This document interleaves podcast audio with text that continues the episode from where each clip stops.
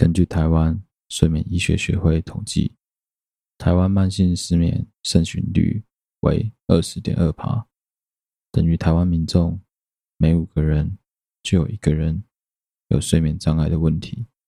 而随着年龄越来越大，失眠的比例也会越来越高。造成我们失眠的原因很多，想改善难以入眠的困扰，就必须连同造成你失眠的病因。环境的问题，你的生活习惯一起做处理，才能真正有效解决你的睡眠困扰。建议有睡眠问题的人，仍然应该主动寻求身心科医师对你做出详尽的评估，以及给予你完善的治疗。除了针对身体疾病或者疼痛给予相关的治疗以外，我们也必须了解关于睡眠的正确知识。养成固定运动的习惯，练习放松心情，调整生活作息，让身体回归健康的状态，才能真正享受一夜好眠。现在，让我邀请听众朋友们跟着我一起，把你的房间灯光调暗，放下你手边的手机，闭上你的眼睛，让我的声音陪着你的脑袋，慢慢的放松。希望能借由我的声音陪着你，让你慢慢的进入梦乡，睡了，祝你一夜好眠。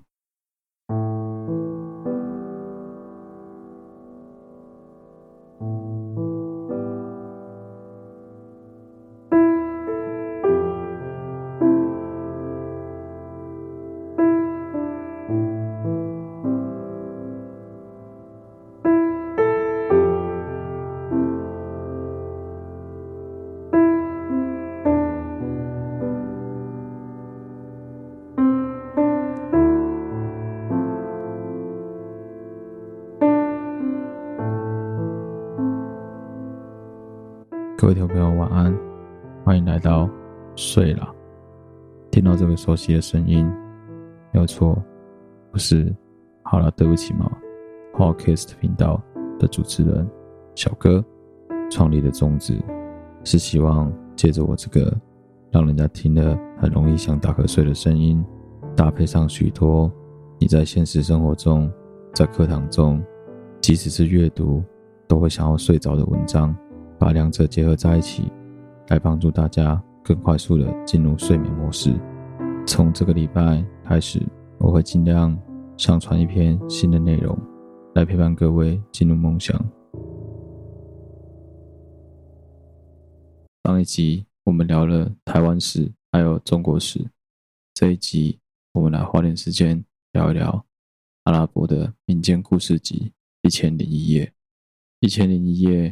又称为《天方夜谭》，它是一部最早诞生于古波斯文明时代的故事，还有之后阿拉伯时代的民间故事总集。《天方夜谭》写作题材源自于东方口头文学传统，在九世纪左右，阿巴斯王朝统治时期，以阿拉伯文写成了书。《一千零一夜》在成书之后，一直在阿拉伯地区流传。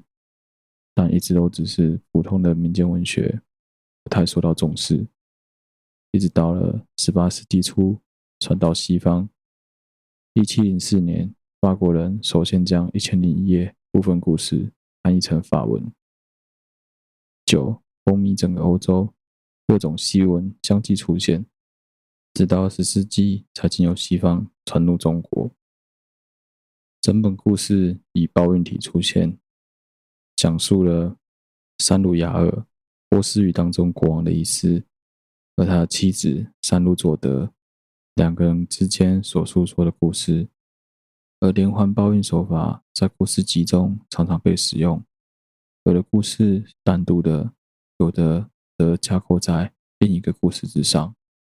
就这本故事书来说，有的包含了几百个夜晚的故事，有的则超过了一千零一。这个数目，就某些特别的故事而言，例如阿拉丁神灯、阿里巴巴和四十大盗、辛巴达的故事，的确是中东独特的民间故事，但不在一千零一夜当中。而是经由安托万·加朗以及其他欧洲的翻译者，将这些故事一并加入了《一千零一夜》故事集之中。女主人丰山鲁佐德讲述故事，在诗意、颂吟、歌曲、哀求、赞美、恳求、表扬、谜语、注释上，都有极大的创新和丰富。他的这些故事在阿拉伯版本当中都是独特的，有的故事不过几段长，有的则洋洋洒洒。一千零一夜的故事概要：一千零一夜是由阿拉伯民间故事集以包运连环的方式所开始的。相传，波斯帝国的国王三鲁雅尔娶了老婆之后，发现自己的妻子不贞，而哥哥的妻子极其的淫乱，便将他们都杀死。从此之后，爱上很愤恨，导致他认为所有的女人都是如此。此后，三鲁雅尔每一天都娶一个少女，隔天早上就会把那个少女杀掉，以示报复。然而，最终负责此事的齐维尔再也找不到更合适的少女。为妻的女儿珊鲁佐德，为了拯救其他无辜的女子，自愿嫁给国王。珊鲁佐德用讲述故事的方法来吸引国王。每个晚上讲到最精彩的地方，天就刚好亮了。因为这样子的国王。为了继续听下一个故事而不忍心杀他，允许他下一个晚上再继续接着讲。他的故事在传说中一直讲了一千零一夜，最后国王终于被他感动，与他白头到老。一千零一夜的故事范围很广，包括历史、爱情、悲剧、戏剧、诗歌、滑稽，甚至还有色情。故事讲述了神灵、导师、猿人、术士、魔法、史诗，包含了许多的真实人物和地理背景，但并不是非常的带有精确性。常见的主角包括阿巴斯王朝的哈里发、哈伦、阿希德，以及他的大卫企鹅，还有宫廷诗人阿布努瓦斯。有的人物生活在故事背景。波斯帝国没落后的两百年，有时三路佐的故事中，人物会讲述另外一个故事，使得叙述的结构在层面上显得非常的丰富。不同版本中的细节不一样，有时珊鲁佐德透过哀求，有时国王是因为看到孩子们后悔，有时国王是被琐事中途打断。但不管怎样，国王最终都原谅了他的老婆。叙述制造了各种悬疑，相较于今天的小说来讲，更加广泛。有些时候，英雄处在生死危机当中，故事就戛然停止；有些时候，珊鲁佐德试图解释一个极为抽象的哲学原理，或者展示加林式的人体解剖，但没有了后续。不过，这些都再再证明了他试图保留过往的兴趣。留存自己明日的性命的所为。一千零一夜的书名和骨干来自一部名为《赫扎尔艾夫萨纳》，我称为《千个故事》的波斯故事集。这部书在早于十世纪以前就已经被翻译成阿拉伯文，成为了现在一千零一夜的雏形。马苏蒂在他的名著作《黄金草原》。书商伊本·纳迪姆在他的索引书当中早就已经有提到过了。现存的阿拉伯文手稿分别分成两批，一批是在叙利亚生产，而另外一批在埃及所生产。最古老的一千零一夜手稿是成稿于十四世纪的叙利亚本，目前藏于巴黎的国立图书馆。有学者认为，两批手稿。来自同一个已经失散的母本。叙利亚手稿因为在内容与风格上的统一，实为善本；而埃及的手稿被编著的人随意的修改、增订。虽然故事增多了，包括《辛巴达历险记》，但引起了风格上的迥异，不足为训。然而，也有学者认为，两批手稿未必来自同一个源头。埃及的手稿可能来自于其他更古老的源头，不应该贸然的认为叙利亚的手稿就是善本。甚至因此，有另外一派的说法，有些人认为《一千零一夜》可能会有来自印度的可能性。有的学者认为，印度是故事集最早的起源地，因为故事集当中有许多的写法是利用印度梵文的梵文文学手法，就像是它的框架故事，还有动物寓言。印度民间传说中的故事，在《一千零一夜》当中具有相当的代表性，古卷书的影响特别显著的，当中甚至有大部分的道德故事来自于五百四十七部佛经的合集。包括公牛与驴子的故事，商人和妻子的故事，这之间都有互相的关联。而这些故事同时存在于本生经啊《一千零一夜》当中，《一千零一夜》来自波斯的原型。第一个印刷版本的《一千零一夜》并非是阿拉伯文，而是由法国的东方学家，同时也是古生物学家的加朗，在一七零四年到一七一七年之间所出版的法文译本。加朗的版本依据的主要是叙利亚的手稿，但他自由的修改上文，配合当时的文学口味、道德尺度。加朗的版本一直风行，欧洲各国出版商纷纷据此转译来写，推出各种语言的《一千零一夜》。而在这当中，相当值得注意的是，阿拉丁神灯与阿里巴巴与四十大盗这两个有名的故事，在这之后才首次出现在家长的译本当中。不管是在叙利亚手稿或任何手稿当中，都没有这两个故事。据家长所表示，阿拉丁与阿里巴巴是由一个阿拉伯基督徒做口授，再由他笔录下来的。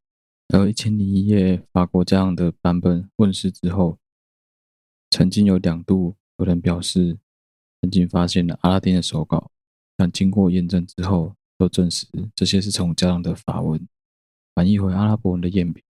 首个真正阿拉伯文的《一千零一夜》。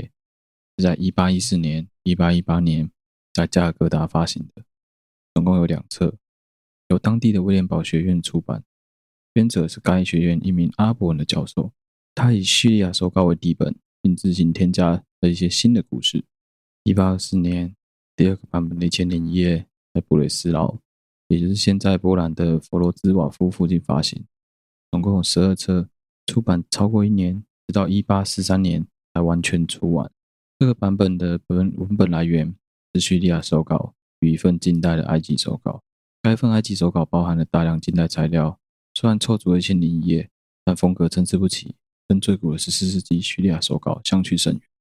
正是根据这一份手稿，一八三五年，有人在埃及的城市布拉克出版了第三个版本的一千零一夜。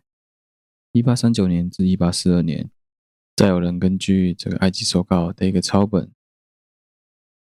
并参照之前的加尔各答本、布雷斯劳本，在加尔各答出版了第四个版本的《一千零一夜》，通常被称为第二加尔各答本。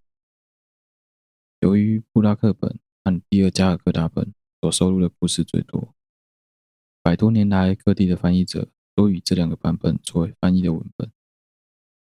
九世纪较为出名的西方译本，叫做英国探险家。翻译家伯顿爵士的十六册全译本，这个译本包括了大量以及过量的情欲描写，跟同时代的保守版本大为不同。伯顿的翻译笔文笔很夸张，还用古词兼字助为词，字里行间极力营造异国风情。评论家几乎众口一词，将伯顿的版本评论为不能触读。只有阿根廷作家赫尔索斯对伯顿本另眼相看，加以赞赏。在象征诗歌派鼻祖的马拉梅鼓励之下，生于开罗的法国医生兼文人马尔马尔迪鲁斯重译一千零一夜，于一八九八至一九零四年之间出版。这个版本收录的故事比加朗的多得多，而且保留了所有情欲的描写，其主本原味本自居。得到同代文人如安德烈纪德的大力推崇。然而，后世论者指出，马尔德迪鲁斯不止随意修改文本，而且他阿拉伯文水准压根就不行，错译、失译的地方比比皆是。一九八四年，哈佛的阿拉伯文教授马哈蒂将上述的十四世纪叙利亚手稿校订出，为求尽忠于原稿，甚至不加标点与变音符号。一九九零年，巴格达出生的哈达威根据这个古本译出来的新英文翻译本。二零零一年，法国的卡瓦姆根据藏在巴黎的叙利亚手稿译出全新的试册本。二零零四年，德国的奥特也根据了马哈迪的版本，翻译出了新的《一千零一夜》。而《一千零一夜》在汉语地区，这是在一九零零年，周桂生在《新汉接译》中卷一中出自译界的《一千零一夜》，由故事的缘起直至渔翁的故事。一九零七年，周作人以笔名殷云女士在《女子世界》发表了《侠女奴》及阿里巴巴的故事。后来印成了单行本。据他自己说道，《天方夜谭》里阿里巴巴与四十个强盗是世界上有名的强故事。我看了觉得很有趣味，陆续把它译了出来。当然是用古文，而且带着许多的误译删节。这是周作人翻译的第一篇外国文学作品，但此书之后未有重印，也未有收录他的自编文集。一九零六年，商务印书馆。出版洛西的四卷译本，后被收入万有文库，跟周桂生、周作人的版本一样，翻译自英文，用的是文言文。首个从阿拉伯文将一千零一夜翻译成汉语的是回族学者纳逊。一九五七年，人民文学出版社出版了纳逊重新翻译的《一千零一夜》三卷本。一九八二年，再推出六卷本。据纳逊自己所说，他。有意从阿拉伯语原文翻译《一千零一夜》，还是在抗日战争时期，当时共译了六个分册，由商务印书馆出版了五册，但所筹得的稿费还不够坐一次公共车。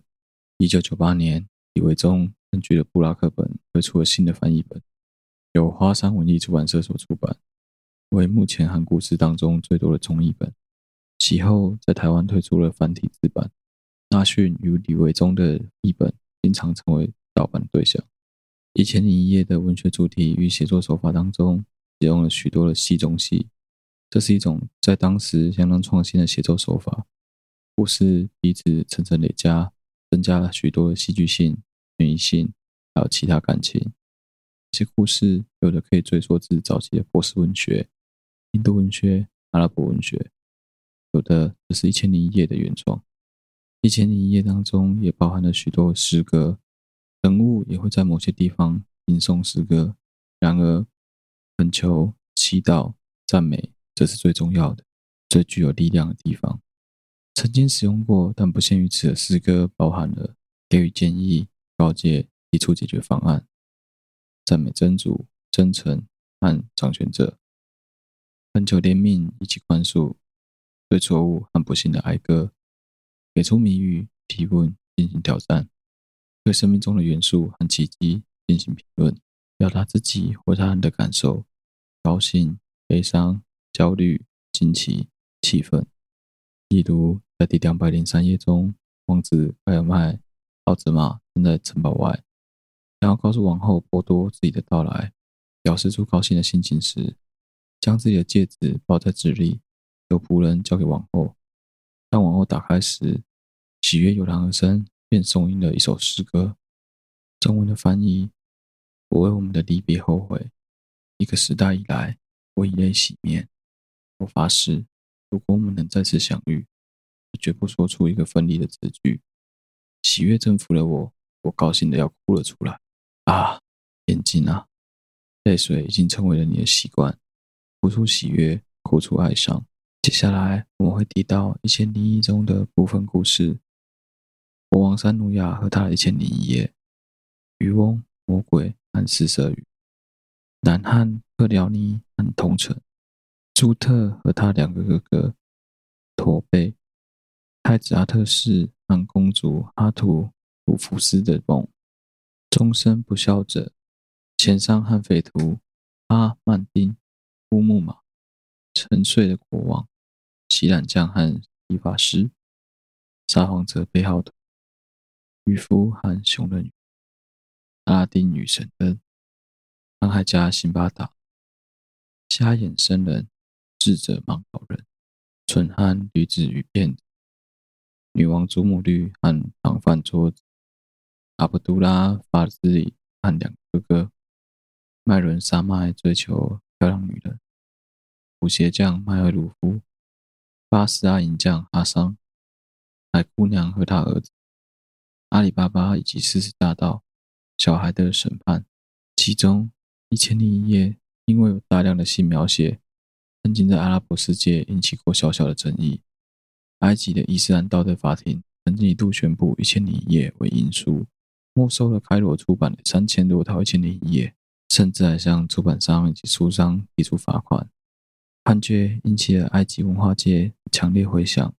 文化界人士认为，讲座等于亲手摧毁了自身的文化遗产，所以他们纷纷撰文上书抗议。一个著名的作家纳布基·马哈夫斯曾经说过：“不管是文学著作还是法律著作，纵使目的有别，却都包含我们所说的性公开，像其他文化遗产一样，这是不能更动。”宗教经典中。也出现许多类似的性描写，难道我们就应该因此修改宗教经典吗？在社会舆论的压力下，道德法庭只得撤回原来的全版。接下来，我们挑选了三篇《一千零一夜》当中最经典的故事，来为大家做一个简单的介绍。第一篇我们要讲到的是阿拉丁。阿拉丁一指信仰的尊贵。阿拉丁是中国阿拉伯的一则故事，也称为阿拉丁与神灯。并没有在阿拉伯原文版的《一千零一夜》当中。事实上，许多故事的细节是来自于前面说过的法国学者安托万·加朗的家编。故事叙述一名贫穷的年轻混混，名叫阿拉丁。他住在故事中中国的一个城市。后来受到一名来自马格里布、冒称为他叔叔的魔法师之邀，前往一个设有陷阱的洞穴，拾取一个魔法拉灯。魔法师正要进一步利用阿拉丁的时候，阿拉丁发现他被困在洞穴里。幸运的是，阿拉丁还留着魔法师借给他的一个魔法戒指。阿拉丁绝望的摩擦双手，正巧拿到了戒指，召唤出戒指中的精灵，最后使唤该精灵将自己连同灯一并带回家，成功逃离了洞穴。在之后某天，他母亲正好看见了油灯残旧，梦称打算要清洁。在擦拭的同时，突然从中召唤出了一个威力更加强大的神灯精灵，随时等待主人的使唤。在灯灵的帮助下，阿拉丁变得有钱有势，最后还娶了公主巴德罗巴朵尔。灯灵还为阿拉丁建造了一座美轮美奂的宫殿，甚至比苏丹的皇宫还要壮丽。魔法师在听说阿拉丁逃出洞穴后，便利用神灯迎娶公主。追踪了阿拉丁夫妇居住的地区，并利用公主不知道神灯神力的弱点，以旧灯换新灯的诈术骗走了神灯。魔法师获得神灯以后，立刻命令灯灵把阿拉丁的宫殿搬到马格里布。幸好阿拉丁仍然保有先前的魔法戒指，因此还能够召唤出威力比较小的戒灵。虽然戒灵无法直接破解灯灵的法力，但他还是能够将阿拉丁带到马格里布，帮助他击败魔法师。作为神灯，并救回了埃及。阿拉丁的故事来源与背景是来自于法国翻译家安托万·加朗编录《一千零一夜》这本书当中的。有一名来自叙利亚阿勒颇的阿拉伯说书者说了阿拉丁的故事，加朗在聆听之后加以论述。这样的日记记录了他遇到了一个名叫汉娜的马龙派信徒，由知名法国旅行家巴罗·卢卡斯从阿勒颇介绍至巴黎。这样的日记当中有提到，他的《阿拉丁》译本在一七零九到一零年之间所完成的，并且编排于《一千零一夜》第九和第十册，并于一七一零年所出版。约翰·佩恩所著作的《阿拉丁和神奇神灯以及其他故事》，则是在一九零一年从伦敦出版，详细说明了加朗和他称为汉娜的那个人的接触，又提到了法国国家图书馆中典藏的两份《阿拉丁故事》的阿拉伯语手稿。其中还有两个另外插入的故事。其中一份手稿是十八世纪晚期来自叙利亚的展览手稿，更有趣的是，另一份手稿为东方学者柯辛所拥有，那是一七零三年完成于巴格达的手稿。该手稿在十九世纪末才由法国国家图书馆购买并且收藏。虽然阿拉丁的故事实际上是中东故事，但根据描述，角色不是阿拉伯人，也非波斯人，而是故事当中所虚构的中国人。故事里的中国是位于远东的一个伊斯兰国度，大部分的人都是穆斯林，甚至还有一名向阿拉丁购买器皿的犹太商人。他还敲诈了阿拉丁，然而没有提到过佛教徒或者儒士。每个人在这个国度里都拥有阿拉伯名字，其统治者更像波斯王，而不是中国皇帝。所以我们可以知道，这个国家是虚构的，路途遥远。按照欧洲与中东的地理位置，位于大约今日中亚的地方。这个国家和真正或历史上的中国并没有太大的关系。这种故事背景在童话当中其实很常见到，出现的故事不至于过于写实，而是具有意境。下一个要提到的《一千零一夜》当中很有名的故事是航海家辛巴达。航海家辛巴达或水手辛巴达是阿拉伯民间故事集《一千零一夜》中记载的阿巴斯王朝时期最著名的英雄。他从伊拉克的巴斯拉出发，游遍了七海，有无数的奇遇。航海从东亚，辛巴达航海从东非到南亚，他经历神奇的冒险旅程，去过魔法笼罩的地方，遇见各种怪兽，碰到各种不可思议的超自然现象。辛巴达故事应当是基于阿拉伯水手在印度洋中的实际航行体验，同时也受到古希腊荷马史诗、古印度五卷书和古波斯民间传说的影响。辛巴达一语意思为印度河之王，是波斯语中的名字，说明这个名字有可能发源于波斯文学。但那一时期最古老的文字是阿拉伯文，那时并没有古代或中古世纪的波斯文相关故事流传下来。我们所知的故事是特意设在阿巴斯王朝统治的时期。并特意强调了哈伦·拉希德的统治。哈伦·拉希德是阿波斯王朝第五代的哈里发。那些印度水手因为他们的航海技术、地理和语言而出名，这或许激发了作者创作航海家辛巴达的灵感。而巴基斯坦的辛德森也确实在故事中第三次旅行被提到。从此，我们将向辛德森驶去，那个我们曾做过买卖的地方。故事当中有出现相当多变异的名字，例如 Sam Bad，也出现在亚美尼亚。还有相当多故事中的事情，也明显受到来自古代文学的来源影响，包括荷马的《艾德赛》及阿拉伯的民间传说、印度民间传说、波斯民间传说，还有相关文学的影响。就有如《一千零一夜》一般，辛巴达的小说集是一个有框架的故事，像这样：在巴格达的哈里发哈伦·拉希德统治的一天，一个贫穷的搬运工在富有的商人家门口停下来，坐在长凳上休息。他正在抱怨着真主阿拉对这个世界非常的不公平，为什么有钱人可以过得逍遥自在，而他却必须辛苦的在工作，而且依然很贫穷。而且房间的主人跟他一样，也刚好叫做辛巴达。听到他抱怨之后，就给他写了一封信。有钱辛巴达告诉没钱辛巴达，他在七次神奇航海中，因为运气和命运而变得富有。接着，有钱辛巴达就开始诉说他的经历，航海家辛巴达的第一次航行。散尽他父亲留下的财富后，辛巴达去海上弥补了自己的命运。他待在一个看上去像岛的岸上，但是是这个岛其实是一个睡眠中巨大鲸鱼。在鲸鱼背上，树木已经扎了根。鲸鱼被水手点燃的火焰惊醒，潜入深海。船离辛巴达而去，但辛巴达被真主阿拉所赐的飘过的牧草所救。他被冲到了一个树林木茂密的小岛上。当他在探索这荒芜的小岛时，他遇见国王的马夫。当辛巴达帮助他救了正在被海里的马，不是我们所熟知的海马，而是能在水下生产的超自然的马。淹没了国王的母马后，他带辛巴达去见国王。国王待辛巴达犹如朋友一般，而辛巴达获得国王的赞赏，成为了忠诚的大臣。有一天，辛巴达的船停靠在这个岛上，辛巴达拿回他的货物，他仍然是这艘船的主人。辛巴达把他的货物给了国王，国王给了他丰富的礼物作为回报。辛巴达把这些礼物卖了一个很好的价钱。最后，辛巴达回到了巴格达，在那边继续过他逍遥自在的生活。在故事的最后，航海家辛巴达给搬运工辛巴达一百个镜片作为礼物，并吩咐他第二天记得再听他的冒险故事。航海家辛巴达的第二次航行，在辛巴达讲故事的第二天，航海家辛巴达说他对无聊的生活感到了不安，于是他再次起航，想着游遍人类的世界，想看看他们的城市和海鸟。他有一次意外地离开他的船员，他发现自己搁浅在了一个有巨鸟蛋的岛上，他把自己绑在巨鸟蛋上，然后被带到了一个山谷，这里有能吞下大象的巨蛇，这些蛇正是巨鸟的猎物。